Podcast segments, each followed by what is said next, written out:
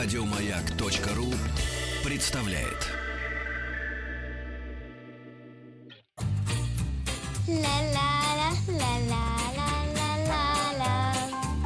Это среди вас-то нет талантов? Друзья мои, простите, не поверю. Добро пожаловать или посторонним вход воспрещен. Да, э, добро пожаловать, посторонним вход воспрещен. У меня новые гости, я их никогда не видела. Но, надеюсь, мы будем встречаться раз в несколько месяцев, когда у вас будут выходить новые книги в издательстве «Индивидуум». Алексей Докучаев, соучредитель издательства. Здравствуйте, Добрый Алексей. И наша гостья Татьяна Майер, автор книги «Шапка, бабушка, кефир». Здравствуйте. А, этническая американка-то у нас, так я понимаю? Да, да. Я Но- выросла в Штатах. У меня мама канадка, а папа серб, который эмигрировал из Югославии. О, до моего какая интересная уже. Ой! Ой. Светлана Юрьевна, ты что там творишь? У нас нормально. микрофон упал.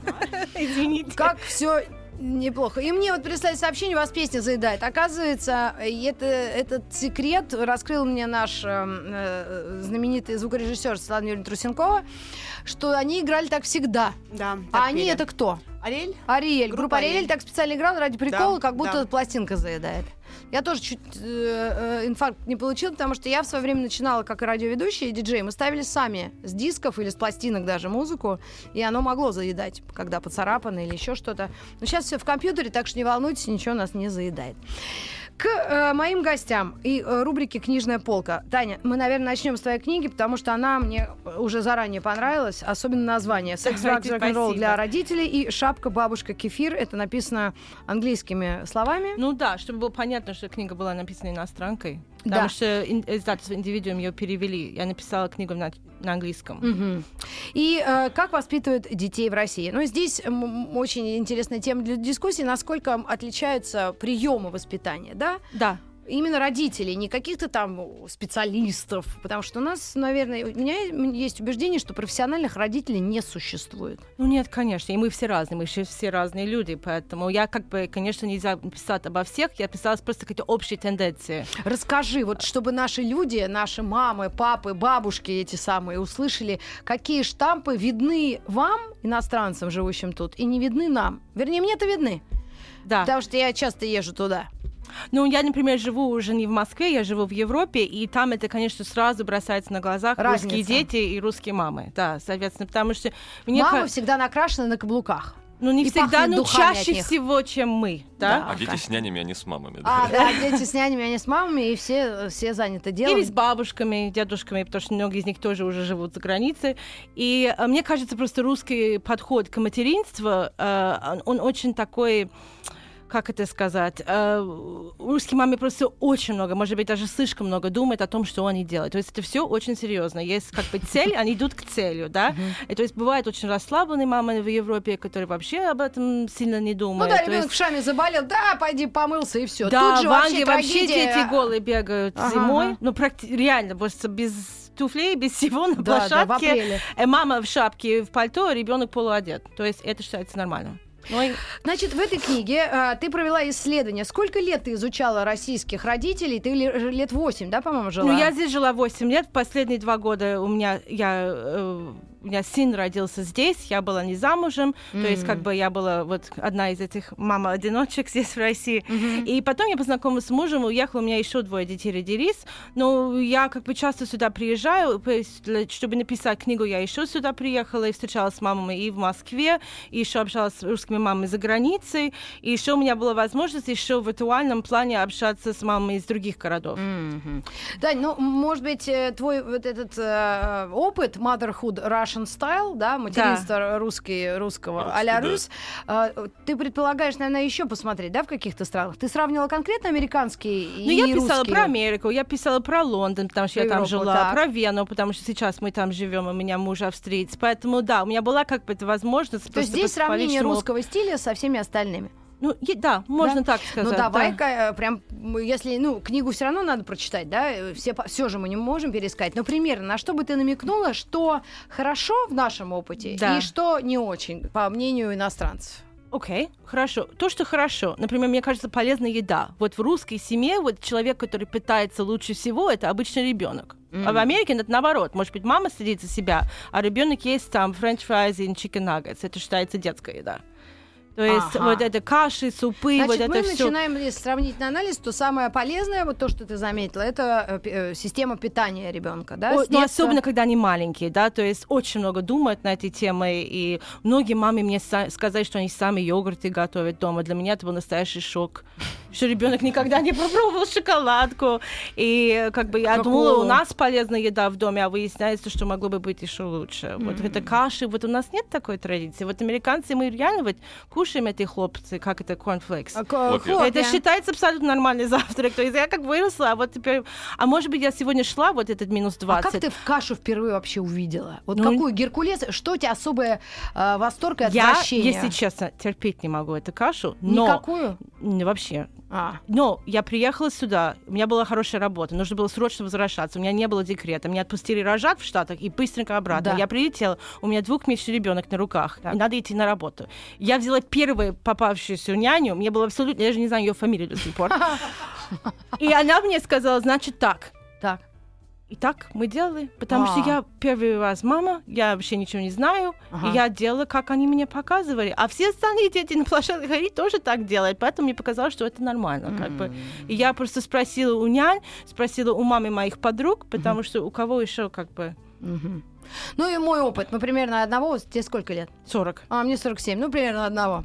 Я имею в виду, что когда у меня родился ребенок, я обыскалась няня, что была высшим медицинским образованием, гигиенист, чтобы вообще, если не Правда? дай бог, неонатолог, чтобы не дай бог, если что-то не то, то уже все. То есть я искала за академика медицинских наук. И как?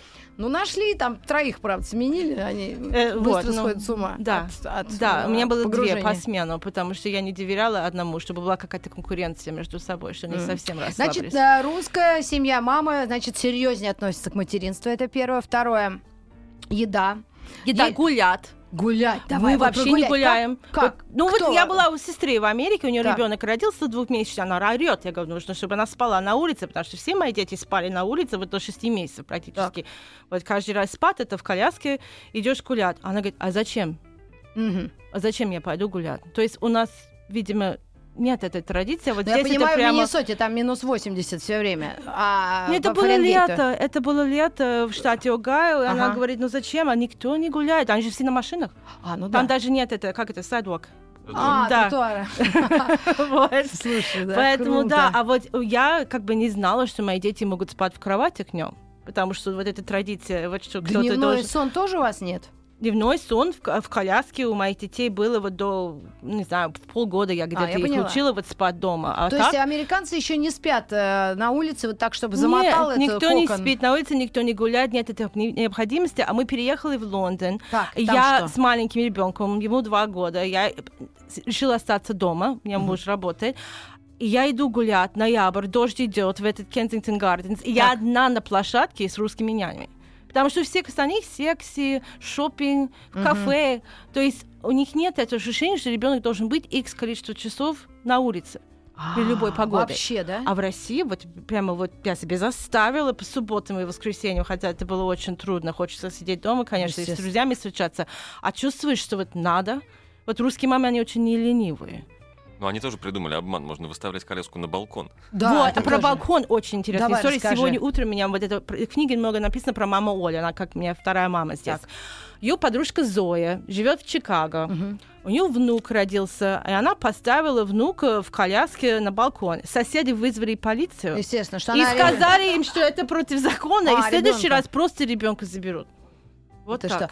Ну а сколько ребенок не должен двигаться? Ну то есть вставать Ну еще. вот я Совсем понимаю, мелкий. она мне говорит, Таня, ты сегодня скажи, что это вообще опасно, и что нельзя оставить ребенка на балконе. Хотя, ну вот эти, я Подождите, понимаю, но что... ребенок садиться начинает полгода. Если Ну. ребенку до полугода, его Ну, она можно. просто сказала, что я об этом не думала, и мне всегда показалось, что это может нормально, и А. мы, наверное, тоже так делали иногда. Мгм. А вот что это просто опасно, потому что кто-то может забыть, что он там лежит. балкон обвалится. Да. Мгм. Вот пишет нам одна наша слушательница, а, а подарите мне эту книгу, мне она очень нужна, я ее очень хочу. Э, Это книга Тани Майер «Как воспитывать детей в России. Шапка, бабушка, кефир». Э, Ну, а э, давай еще несколько пунктов обсудим. Давайте. Хорошего, плохого. То есть мы пока хорошее только обсуждали. Давайте да, хорошее. еда, хорошо, гуляние, да, все, да, все в один ну, на- всякие эти секции, спорт, музыка, шахматы. Секции, там. так, ну, секции, рус- спорт. мне кажется, русские мамы, они ищут вот какой талант есть у моего ребенка, давай я буду это развивать дальше. То есть То они есть в ленивые в этом ну, плане. млад- с младенчества. Ну, и еще в школьных, потому что, например, в Европе большинство мам работают, они Да. устали. Да. У них нет нянь, Нет потому что нянь. это Ну, очень дорого, дорогое это очень, удовольствие, да, да? да, согласна. Поэтому они идут на работу, ребенок идет в школу на это продленка, и Да. все. И дети больше никуда Ты не ходят. точно знаешь? А сколько ты вот я живу видела? в Вене, я Да. живу в Вене уже три с половиной года, и большинство мам, которые работают, они просто устали в конце дня, Естественно. ни, ни бабушки, ни няни, и они просто забирают детей из этой продленки и идут домой. Я хожу на плавание со своими детьми, я их настаиваю, они меня ненавидят за это, но я говорю, до 10 лет будете ходить на плавание, как я ходила в детстве, Да. и все. И, и там только мамы из Восточной Европы, из Венгрии, из России, Сербии, потому что вот мне кажется, может быть, это культура еще из советских времен, Да, что вот да, нужно да, вот вниматься. договор, страна Варшавского договора. Да, вот. Слушай, ну как интересно. А русские мамы видно везде, на балет, вот, вот все. Музыку, они еще придумывают. Те, которые живут за границей, они очень, по-моему, скучают по этой культурной жизни в Москве. Ага, ага. Потому что такая культурная жизнь, что есть в Москве, нет нигде в мире, мне Ну, кажется. понятно, Ну, да. почти, да. Ну, у нее они, ну, Нью-Йорк, ну да, ну особенно для детей тоже очень Для много детей всего. Вообще Сейчас невозможно. безумное количество занятий. И если можно с ума сойти, если попробовать как бы все. Так Ну. подожди, выходит, что вообще у нас все хорошо. Нет, А ну, именно- не, все Да? хорошо. Ну давай тогда, конечно. вот у нас сейчас после небольшой микроскопической рекламы, микроскопик э, адвертайзинг. Я вспомнила. Добро пожаловать или посторонним вход воспрещен.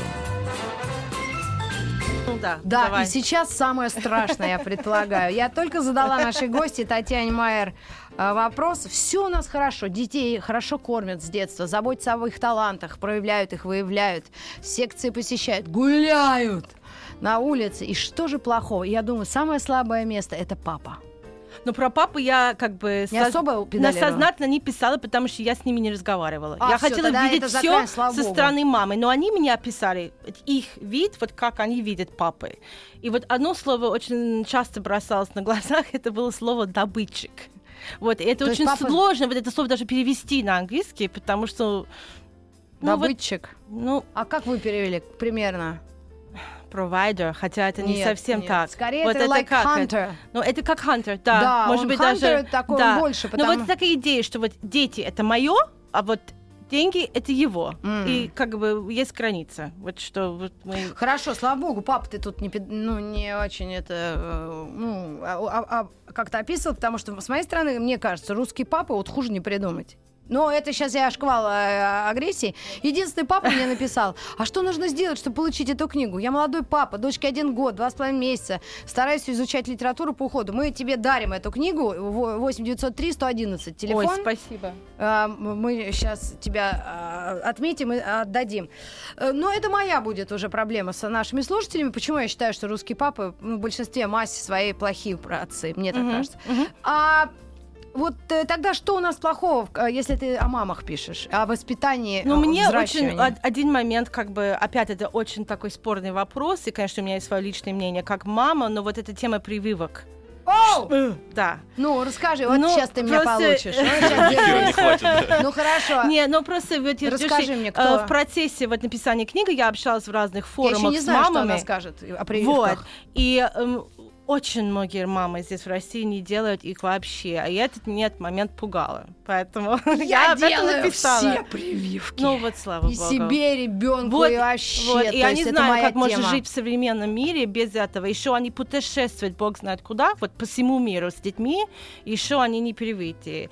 И, кстати, в новостях на этой неделе была вот есть это это про единственный минус? гомеопатию. Ну, они, Ну, например, ребенок... гомеопатию за- тоже считают ну, полная ерунда. Я тоже. И слава богу, так и сказали на этой неделе. Вот я Да? где-то читала, что да. да, официально это Ну, ерунда. просто, мне кажется, жестко может забирать все это у людей, если кому-то это нравится, и от этого Вот. хуже-то не, не происходит, мне кажется. Хотя я тоже не специалист, я не знаю по этому вопросу ничего. Да. Значит, первое, ты отрицаешь, значит, что прививки это плохо. Ну и еще, вот, например, ребенок заболел, высокая температура. Что делать, ну, среднеточно, как бы, как это сказать? Среднестатистическая. Мама в Москве. Она пишет на Фейсбуке своим подругам, что делать, вместо того, чтобы позвонить врачу. Мне это тоже показалось, как бы. Причем, Это какого возраста подруги? 40-летние? 30-40? ну, Вот они все разные. У нас в группе мам там 3000 человек стоят, например. И все разные. Кто-то рожала в 23, кто-то в 40.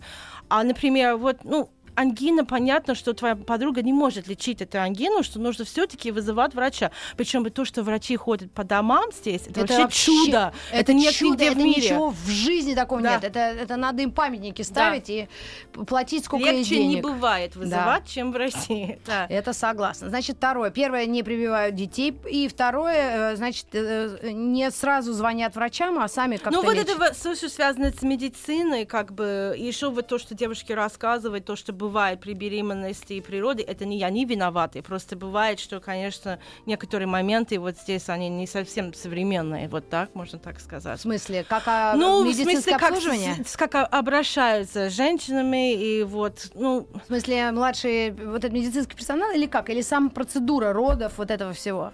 ну да, да, у кого-то это все Это было гладко. пишешь? Ну да, я писала просто то, что мне рассказывали. У Ага. кого-то все было гладко, у кого-то получилось, что она три раза дома рожала. Не потому что хотела, а потому что так вышло. А. Вот. И еще те, которые хотят дома рожать, это официально нелегально в России. Вот я это не знала. Я, я вообще Домашние роды знаю. это официально запрещено, поэтому если ты Да? хо- да, и если ты не знала. хочешь сама рожать как Да. бы сознательно у себя в квартире, Ага. это вообще против закона, это надо тихо найти, вот кто будет тебе Ты помогать, уверена? как дула. Но мне так рассказывали. А. Девушки. Ну, я не знаю. И ты тоже считай, ты как-то оценку даешь этим всем отзывам, мам? То есть ты говоришь, что вот это у нас не так. Я пишу, что у нас а не в так. Америке как? Но Или в Америке Европе? абсолютно можно рожать дома и в Европе тоже, хотя мы уже начали видеть статистику, что это достаточно опасное дело Мгм. в Штатах, например. Мгм, мгм. Что, потому что никогда не знаешь, если что-то будет не так, Да. и нужно обязательно быть совсем рядом с больницей, если что, да? Ну, а все-таки выводы ты какие-то делаешь? Разница культур, разница воспитания. Ну, я как как бы написала... Школа, может быть, да. что-то ты это трогала еще? Что мы можем... Школа. Вот мы можем на тебя Да. обидеться, прочитав эту книгу? Можно, конечно, потому что воспитать ребенка это очень личное дело. У каждого человека есть свой взгляд. Да? Мгм. Я просто писала, старалась описать. Вот, э, естественно, книга очень московская. Да? Она о московских мам в основном. Да, и ну, понятно, а ага. те, которые живут за границей, они тоже обычно как бы... Но у меня была такая идея. Вот если у человека есть как бы достаточно средств, чтобы предлагать ребенку вот очень много разных занятий, путешествий и так далее, как бы у него задача становится намного труднее, потому что у него есть очень большой выбор, вот что делать, да. Поэтому мне показалось, что интересно писать о таких мам. Мгм. Э, Ну, кто-то может, конечно, критиковать и сказать, что если кто-то сидит где-то в глубинке, это совершенно как бы не так выглядит, как я описала в книге. И они будут правы, да, вот, то есть, ну, я сравнивала с мамами в Нью-Йорке, в Лондоне, поэтому мне казалось, что говорить о Москве, об других больших городах тоже как бы Ну, это нормально. ло- абсолютно логично, Да. потому что примерно одинаковая занятость и суета, и ритм И возможности, жизни. да, да. Хотя города тоже не все приспособлены, да? Нет. А, ну, для Ну, воспитания, и сегодня для я была на семейного метро, проживания. ездила сюда и видела женщину с коляской, думаю, как же она спустилась вниз? Ну, да? Да, как? Не знаю. Ну вот, как-то, да. Ну, в городе э, и впрямь редко встретишь в центре, особенно э, мам с колясками или вообще детей, да? э, Я здесь жила даже. в центре, когда мы вернулась с ребенком, мы жили на Кропоткинской, в съемной Мгм. квартире, и я одно лето гуляла вечером после работы с моим маленьким ребенком, он был 4 месяца, наверное. Встречаю бывшего коллега из банка, мы раньше работали Так. вместе, он говорит, а зачем ребенок в городе? Почему он не на даче с кем-то? Как тебе не стыдно? Прямо мне читал такую лекцию. М. Почему летом ребенок в городе? А мне тогда няни говорили, давай мы возьмем его на неделю, и ты приедешь по выходным. А у меня был настоящий шок. Это как? Ну да, То есть в. Америке у нас так не делается, да? Ну, вообще много вопросов и эмоциональных каких-то, да, таких зацепок. То есть, как так лучше? И все мамы, вот те, которые пишут, хочу почитать книгу, ну, ребят, на всех мне не хватит. Таня принесла три экземпляра. Автор Таня Майер, э, «Шапка, бабушка, кефир», ребенок э, голубоглазик. Это твой, нет? Не какой-то, нет? Нет, не, не Чей-то- знаю. Чей-то просто малыш Чей-то. э, в шапке такой кроликовой. Это тоже штамп, стереотип rabbit head вот это, да? Ну который да. всю жизнь фарцовщики на смотровой площадке ими торговали. Как воспитывают детей в России? Очень интересный взгляд со стороны. По- Почитайте, уверенно будет интересно. Просто у меня волю судеб наша моя крестная, она живет в Америке уже 15 лет, ее сыну вот сейчас 16, по-моему, будет. И вот эти 15 лет я ее, ну, с ней вижу, слежу, у нее четверо детей, и как Вау, все это фантастика. происходит. Да. Я вижу, и как разницу мы видим и обсуждаем тоже. И то, что русские дети всегда ходят в шапках. Я Да. первая выйду на демонстрацию, что голландские дети, которых я видела по белому песку, ползали с зелеными соплями. Да, да, да, да, да. я точно. никогда это не забуду. Да. Лучше уж шапка, дорогая ты моя. Да, Лучше да, уж шапка. Мы с тобой до конца не прощаемся, потому что Хорошо. это одно издательство. Мы продолжим говорить о релизах этого издательства «Индивидуум» через несколько минут. Добро пожаловать или посторонним вход воспрещен. Посторонний вход воспрещен. Э, Только что мы говорили о книге нашей новой подруги. Будем общаться. Может быть, до детки как-то еще раз встретимся. Таня Майер «Шапка, бабушка, кефир. Как воспитывать детей в России». Ну, неоднозначный взгляд иностранного человека, Да. прожившего долго в стране. И э, передаю микрофон Алексею Докучаеву. Алексей, соучредитель издательства «Индивидуум». Много книг. Давай начнем с э, вот этой. Э, с твоего позволения. Мы быстро пробежимся по новым. Конечно, Уверена, конечно. всем будет интересно. «Любовь сильнее смерти», «Одной крови». Именно вчера у нас был эфир про онкозаболевания, и это чем-то связано, да, с э, Да, онкологией? это книжка э, журналиста Романа Супера, которая, ну, она не очень новая, ей же чуть больше полугода. Так. Ам, история довольно простая, собственно. Это история любви Ромы и его жены, у которой э, в каком-то довольно рак. молодом возрасте диагностировали рак, да, и они э, долго с этим боролись, лечились в России, никуда не уезжая, в итоге вылечились на Каширке. Ну и, собственно, слава богу, что вылечились, да. Но в первую очередь это даже не история болезни там и не история того, как работает советская медицина, э, российская, простите, М, а а это действительно история, а, рассказанная, собственно, не больным, а человеком, который все время был рядом с ним, и то, как он все это переживал, как, ну, понятно, что он там раз в неделю с да, прощался, да, да. потом понимал, что он все-таки будет жить и так далее, и так далее, и вот как его раздирало изнутри, это, наверное, самое интересное, что в этой книге есть. Ну, уверена, что тема и очень э, личная, и пронзительная, и неоднозначная, поэтому если кто-то услышал об этой книге, то уверена, что вам это понравится. И притом моя подруга Марьяна Максимовская написала э, аннотацию, да, это так называется? Ну или Э, как, ну, как это? комментарий, да, аннотацию, да. к выходу. А, Это история любви, которая не прервала болезни, в конце концов дает всем нам главное — надежду. Да, Рома долго работал у Максимовской в программе, и Ага. она ему как-то сильно помогала тоже в, связи с этой историей. Ну, э, как раз об этой книге вот мы и сказали, потому что я ее увидела и думаю в, в поддержку. Я просто обычно не нагнетаю, но считаю, что это очень важно быть э, онконастороженным. Не знаю, как Ну, американские с одной стороны, да, мамы. с другой стороны, это как бы это не страшилка, это действительно это история с хорошим концом, это история, в общем, скорее э, как бы оптимистичная. Давай еще пару оптимистичных историй. Что бы ты э, выбрал вот из тех книг, которые предста- представляет издательство «Индивидуум»? Слушайте, раз уж мы заговорили про Рому, то книжка, которая просится к рассказу следующей, это книга, которая на- называется «На моем месте. История одного перелома», которую написала журналистка Настя Чуковская и телеведущая Женя Воскобойникова. Мгм. А, Женя, насколько я знаю, была моделью, да? Да, Э, Женя была невероятно популярной моделью в городе Воронеже. Ей светила фантастическая карьера и в Москве, и за рубежом. Она ездила на показы, общалась с олигархами и так далее, и так далее. И в какой-то момент в том же самом городе Воронеже со своей подругой и с какими-то еще друзьями они возвращались из клуба, и их знакомый сел за руль пьяным. э, И они попали в аварию. Они попали в жуткую аварию. Закончилось это тем, что, собственно, Женя очнулась на больничной койке, и через какое-то время выяснилось, что ходить она больше никогда не сможет. Я- вот э, история ее жизни, да, собственно? Да, это буквально после история ее аварии. жизни по, э, по- ну, и до, и после Ага. аварии. Да, это история того, как она, ну, по сути, врачи собирали ее по частям э, физически, она собирала себя по частям морально. А, И, э, ну, и, и в итоге, собственно, сейчас она страшно успешный человек, она действительно, она хорошая телеведущая, известная, она родила Журналист, ребенка, она да? умудрилась выйти замуж и развестись еще за это время, все, Господи. это будучи в инвалидном кресле, да.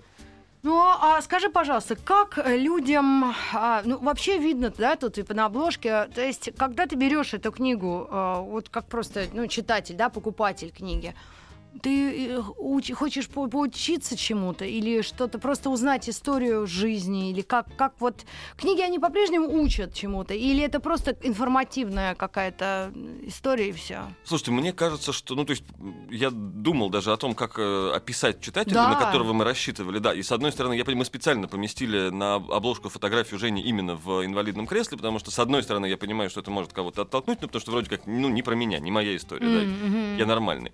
С другой стороны, эм, ну, такие истории нужно рассказывать, да, и при этом тоже эта история, это не чернуха, это история с хорошим концом и с хорошим продолжением. Мгм. А, нужна она, мне кажется, даже не столько в м, терапевтических целях, то есть, вот, я не знаю, о том, как преодолевать тяжелые ситуации, а это просто интересная, действительно довольно захватывающая история молодой, в сущности, э, женщины, которая, ну, там, за свои, я не помню, сейчас Жене, кажется, 31 или 32 года, пережила столько, что, мне кажется, ну, многим за всю жизнь не снилось. Ну, понятно. На моем месте так называется книга Евгения Воскобойникова и Анастасии Чуковской. Вашему вниманию. Еще несколько книг. Вот издательство э, «Вижу знакомое лицо, э, благостное, почти как у Олега Митяева». А это Габриэль Гарсия Маркес. Один из самых популярных и издаваемых э, авторов в, в СССР. И в СССР, и в мире, и в России, да, Маркес э, действительно невероятно популярный. э, и книжка, которую мы сделали, это, это даже не совсем его биография, это его переписка с э, его ближайшим другом, которого зовут э, Плинио Аполея Мендоза. Собственно, им написанная и, э, ну, как бы и, через, и через эти письма рассказанная биография Маркеса.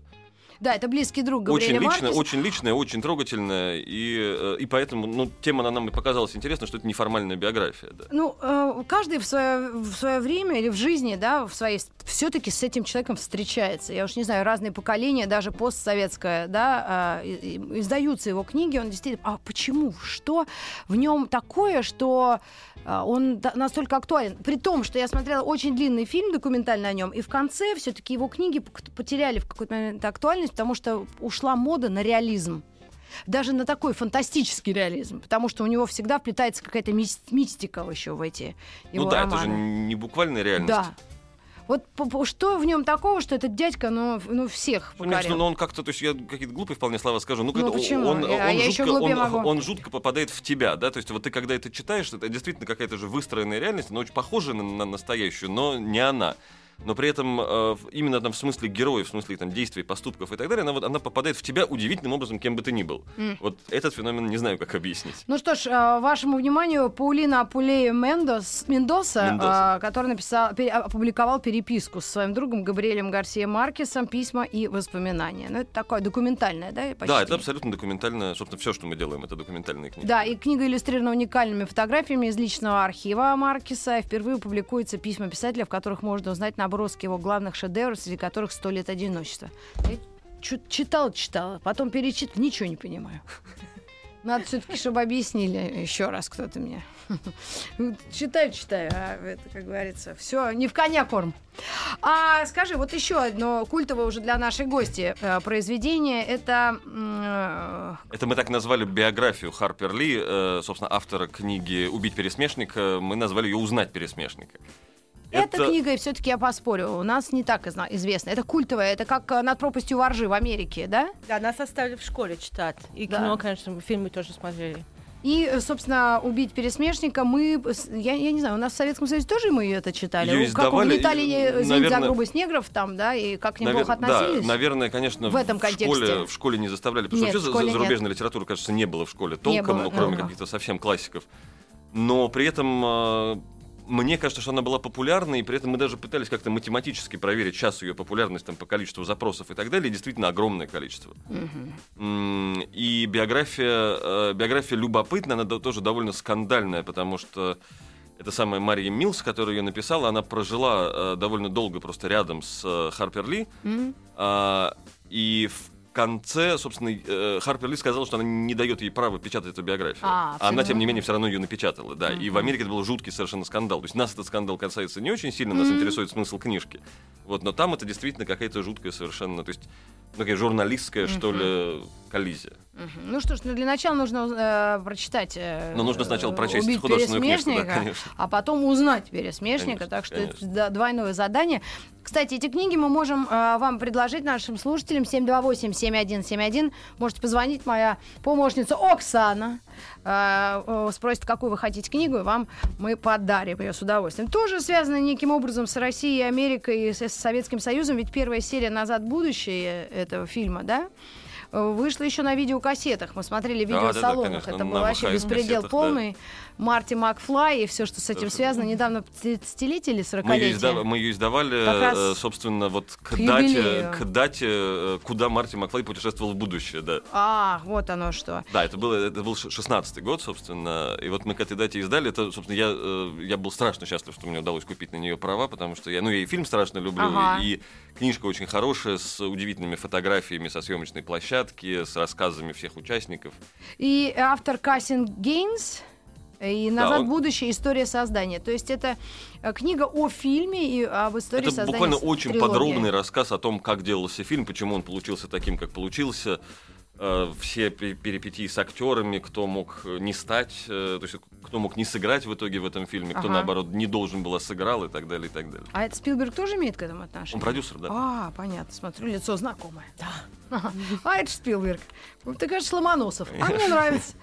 Ох, да, это, уверена, книга будет интересна всем фанатам э, нашего с вами вот этого старого советского видеосалонного Да, а, мне кажется, что вот все, все люди, которым сейчас, не знаю, там больше 30 лет, все равно так или иначе именно в Советском Союзе и в России выросли на этом кино. Это одно из, это, правда, один из первых американских фильмов, которые мы все как-то... Ну, Терминатор, Терминатор, этот, да и этот, еще да. какой-нибудь парочка каких-нибудь там топ-секрет для юмористов и еще. Кошмар на улице Вязов. И Police Academy, Да, и полицейская академия. конечно, да. Особенно, когда этот парень черный. наша культура, да. Да, самый черный, когда это звуки издавал, Да, да, да, похожие на то, что происходит в, а, в жизни. Так, это мы тоже предлагаем вам а, заполучить 728. Ты все книжули нам отдаешь, да? отдаю, все. 728-7171. Так, как стать хорошим, лучшим редактором глянца? Вот это спорная тема, но вдруг кто-то из наших слушателей захочет стать главным редактором глянца, который все хоронит каждый день. Слушай, ну, глянец хоронит. каждый день хоронит, при этом, мне кажется, все девочки в возрасте до 22 лет хотят там работать. А, работать, Поэтому- но не читать. Ну, не- Как нет, про ну, телек ну, говорят. слушайте, На телеке лучше что- работать, чем его смотреть. Ну нет, ну слушайте, тиражи популярных журналов глянцевых все равно за миллион. М, да. А, там и посещение сайтов и Да так далее, и так далее. Я же Конечно. на радио сижу, как этот.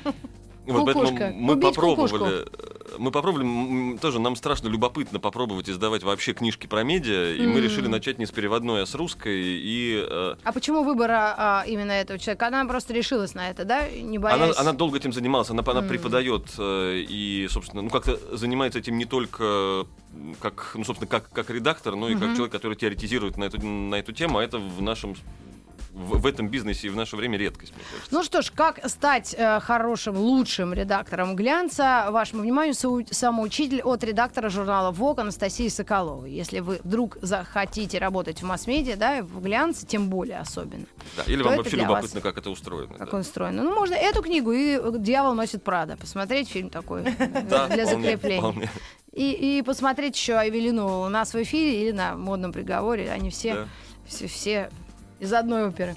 Мы к вам вернемся совсем скоро. Я напомню, у нас в гостях Татьяна Майер, Алексей Докучаев, представитель, писатель и представитель издательства «Индивидуум». Каждому индивидууму по книжке мы сегодня Да, постараемся абсолютно. вручить. Так что будьте с нами. Еще два а, релиза, так назовем эти книжули. Один я себе зажиливаю.